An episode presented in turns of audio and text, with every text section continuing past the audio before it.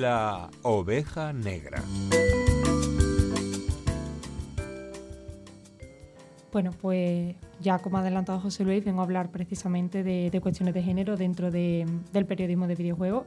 Y bueno, para poneros un poco en contexto del por qué estoy hablando de esto, quiero nombrar a Marta Trivi, que es una periodista de videojuegos que hace poco se vio obligada a, dejar el medio en el que escribía, que era Night Games. Y bueno, se ha visto obligada principalmente por el acoso que recibía por parte de, de algunos lectores que crearon canales de Discord. Discord es una aplicación para hablar, ¿vale? Eh, pues bueno, mm, criticándola y, mandando ciertos comentarios bastante despectivos. Aunque esa no es la única razón, también lo ha dejado por, la explotación y las condiciones laborales, eh, de las que hablaremos un poco más adelante. Y bueno, de hecho, unos días antes de que Marta Trivi dejara a Night, eh, Jen Ranz, que es una streamer, no sé si, si os sonará, también se vio obligada a dejar el mundo de los videojuegos, pero ella sí totalmente por, por el acoso que recibió en redes sociales. Y bueno, precisamente el año pasado hice mi TFG sobre este tema. Es un tema muy, muy denso, muy grande, entonces voy a intentar eh, resumirlo de la mejor manera que pueda. Y, claro, quiero centrarme en la cuestión de género, pero no puedo no abordar lo que es el contexto laboral, que creo que pesa bastante ahora mismo y, obviamente eh, empezando un poco por decir que el periodismo está fatal en España. Lo corroboro. todos lo sabemos. Yo creo que ni está. Y Carlota también. no es que esté fatal, yo creo que ni está, no se le... Y, bueno, eh, ha perdido prestigio, está rodeado de precariedad, mucho intrusismo laboral, que voy a contar, ¿no? Pero bueno, es lógico pensar que si el periodismo está mal, las ramas especializadas que hay a su alrededor pues también van a ser precarias, ¿no? Y es bastante chocante, hablando de periodismo sobre video, de videojuegos, perdón, porque entre los sectores de ocio en España el videojuego es uno de los que más factura. Y de hecho os suelto un dato de 2020, eh, llegó a facturar hasta 1.747 millones de euros, lo cual me parece bastante. Casi nada. Casi nada. De hecho, factura más que en Estados Unidos más que el cine y el porno mm. juntos. Joder. ¿Qué, datazo, hijo? otra cosa que es como para niños y resulta que no, que es el... Pues no, pues no. Bueno, entonces, ¿qué pasa con el periodismo de videojuegos? Bueno, os comento mm, cosa obvia, para hacer una, una, crítica de una película te tienes que ver la película, ¿verdad? Bueno, sí. Vale. para hacer... Estoy en tu tema de aporte, de decir sí y monosílabos, pero bueno, ya, ya me callo. Bueno, no, yo le agradezco el apoyo. Eh, la cuestión es que con los videojuegos hay que un poco hacer lo mismo, ¿no? Hay que jugarse el videojuego. El problema está cuando un videojuego dura, por poneros una, yo qué sé, 80 horas, ¿vale? A los periodistas no nos pagan por jugar al videojuego, nos pagan por el resultado final. Entonces, imaginad que somos todos periodistas de videojuegos y nos dan la clave del videojuego un viernes y nos piden entregar la crítica o el análisis el lunes. ¿Cómo te juegas, cómo escribes la crítica del videojuego de 80 horas en dos días? Bueno. No se duerme, que es lo que se suele hacer siempre. no hay tiempo real. ¿Qué clase de gamer duerme? Es que también es un poco... en un ah, día no, somos gamers, somos periodistas de videojuegos. Bueno, pero hay un territorio gris ahí. La cuestión aquí voy a nombrar a Débora López, ¿vale? Voy a nombrar a varias eh, mujeres que, bueno, que son periodistas de videojuegos que entrevisté en su momento, que ella me respondió con lo siguiente. Claramente no es viable y tampoco debería de suceder, porque en ese caso estás priorizando un análisis al bienestar de una persona. es aplicable a tantísimos campos en España. yo, no quería sentirme identificado, nos, pero sentimos, que poco. Nos sentimos identificados todos y nadie de aquí es periodista de videojuegos. español de clase media. Bueno, la cuestión es que hay muchísimos eh, prejuicios alrededor de esta especialización, ¿vale?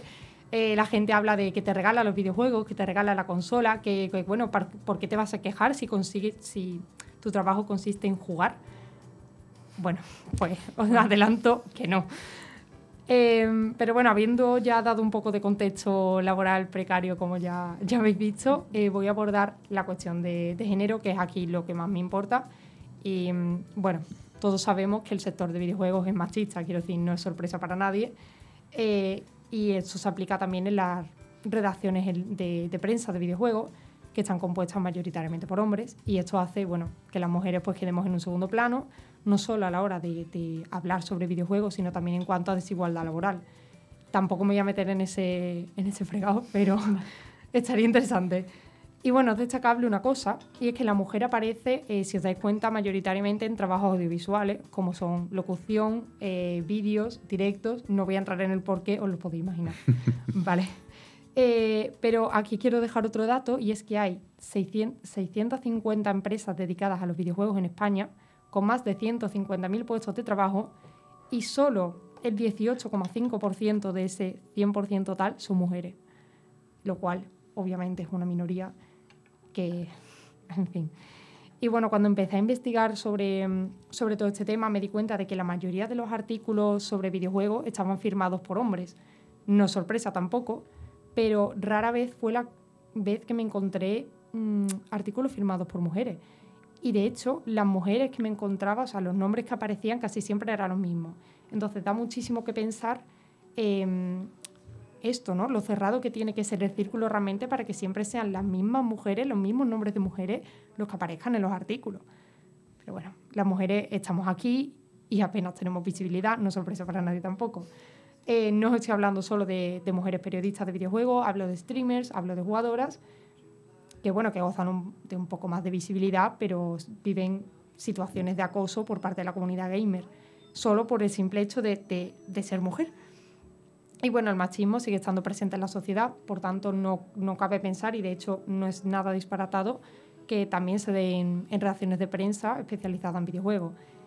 Y aquí hay una pregunta que se me planteó a la hora de, hacer el trabajo y es, ¿aportan las mujeres una perspectiva de género a lo que escriben sobre los videojuegos?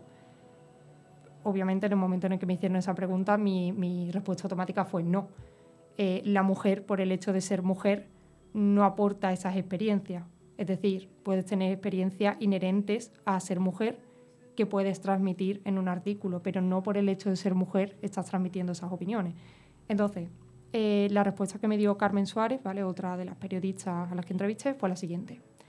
El problema que tienen los videojuegos cuando se crean es que, en demasiadas ocasiones, tienen un punto de vista masculino, ignoran el punto de vista femenino y creo que las mujeres pueden aportar ese punto de vista. Se piensa que lo universal es lo masculino, y no es así. No hay un canon universal. El mundo está lleno de experiencias de todo tipo de personas y creo que es necesario que tantas puedan escribir sobre videojuegos y hablar sobre esas experiencias. Lo deja bastante claro y bueno, de nuevo volvemos a que en las redacciones se espera muchísimo de si hay una mujer, sean las mujeres las que hablen de acoso, las que hablen de feminismo. Y yo aquí pregunto, ¿cuándo se van a mojar los hombres? ¿Cuándo van a obligar también a los hombres a mojarse de esa manera? ¿Por qué siempre se asigna a las mujeres esos temas?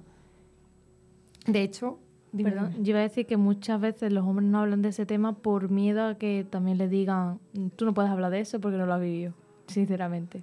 O por miedo a sufrir lo que claro o por miedo a mm, discriminación o que ya te etiqueten de X. Y más en medios que estáis comentando que son tan de nicho porque al final son problemas que está comentando Silvia que si ya ocurren en aspectos muy generales de nuestra sociedad y en sectores muy concretos, ya cuando te vas a ámbitos de nicho dentro de esos sectores, pues se habla todavía mucho más el problema, como comentas tú. Entonces, creo que eso repercute en ambos géneros, porque precisamente en un sector tan de nicho como el periodismo y los videojuegos, donde precisamente hay esa diferencia que no está tan mm, acuciada en otros ámbitos, eso también repercute en que los hombres pues hablen menos, se mojen menos, tengan más trabas.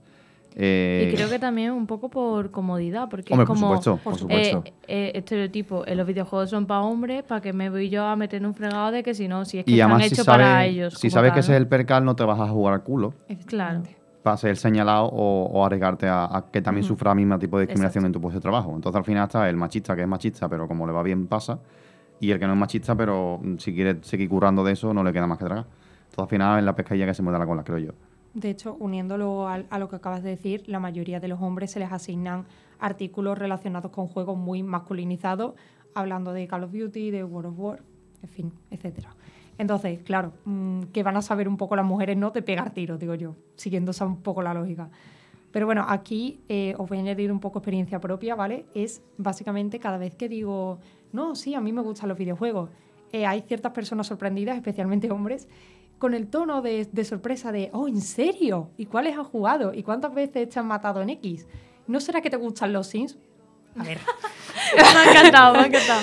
Y sí, o sea, me gustan los Sims, ¿vale? Pero me gustan más videojuegos y no por ser mujer me tienen que buscar gustar un tipo de videojuego específico, ni por ser hombre tampoco. Pero bueno. La verdad que me sorprende porque me lo, me lo puedo esperar de los taloides, pero del, del tú a tú de la comunidad. Escúchame, yo eso lo veo súper común porque pues yo, además, Estoy mal acostumbrado a mis amistades, gracias a Dios, pero me choca, me choca. Yo, por ejemplo, soy una persona que consumo mucho visual. O sea, yo no juego tanto, pero sí veo mucho. Entonces, yo paso de decir, no, es que mi videojuego favorito es el Animal Crossing, que es como un juego muy asociado a chicas, a decir, no, yo me he visto todos los Resident Evil y me encanta que haya un montón de sangre. Entonces, los tíos se quedan como, eh, no cuadra. Es mm. como un descoloque.